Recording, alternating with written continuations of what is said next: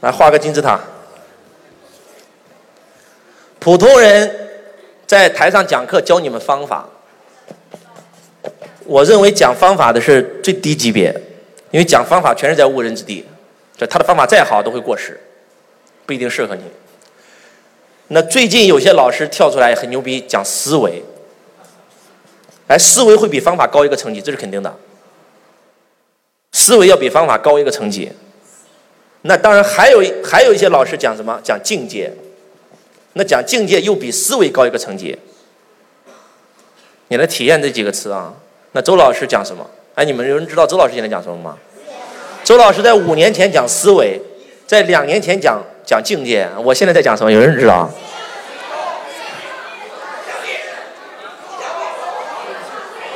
现在周老师，你们回答通通错误。现在周老师在台上讲维次，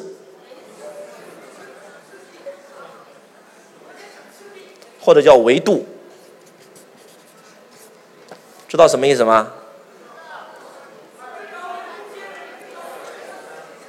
在你的白板上，这个笔记本上画一个点，这个点叫零维。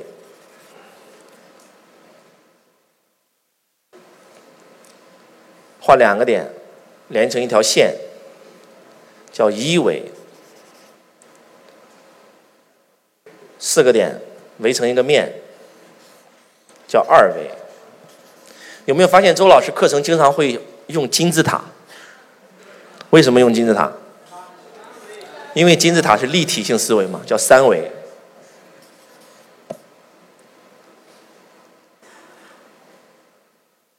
那个点啊。不管让谁画，你让唐伯虎来画这个点，你让毕加索来画这个点，这个点不管让谁画，他都没有画一条线美。再讲话能不能听懂？这条线你不管让谁画，都不如画一个山水画，画一幅画美。但是山水画画的再美，都不如亲自去一下山水看一看山水美。你的生命每多一维，就美无穷倍。能听懂我在说什么吗？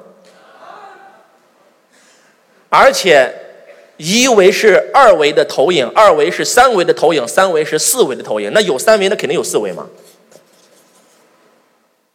一维是二维的投影，二维是三维的投影，三维是四维的投影。这句话有没有人能听懂我在说什么？来，我问你个问题啊，我这个手是几维的？来，是不是三维的立体的，对不对？但是我这只手投到大屏上，屏幕上显了一个像，来告诉我这个像是几维？这个像是不是二维啊？你今天看到大屏上有一只手，你很讨厌看到这只手，你不想看到这只手，你把屏幕砸了都没有用。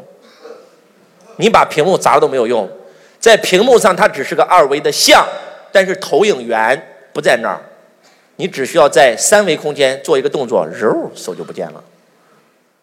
换句话讲，我们很多人想解决自己贫困的问题，你为什么解决不了？因为你在相上解决问题，你没有在投影源上解决问题。这样讲话能不能听懂？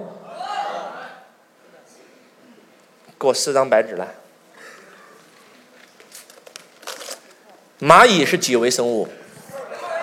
蚂蚁是二维生物，在蚂蚁的世界里面没有高低呀，能听懂吗？蚂蚁是没有高低概念的，蚂蚁是一个二维生物，它只是它只它只能看到一条线，它只能在这个纸上爬来爬去，它没有高低的概念。有一只蚂蚁想从这个 A 点爬到这个 B 点，它认为最快的捷径就是嘚嘚嘚嘚嘚这条直线爬嘛。但是对于我们在三维空间的人来讲，根本它不需要它爬，它只需要在这个点上待着，我们只需要做个动作，揉它就到从 A 点到 B 点了。能听懂吗？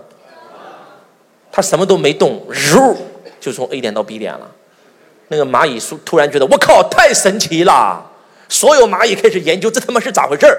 突然有一个最聪明的蚂蚁研究出来了，这叫时空扭曲，这叫虫洞，这叫穿越。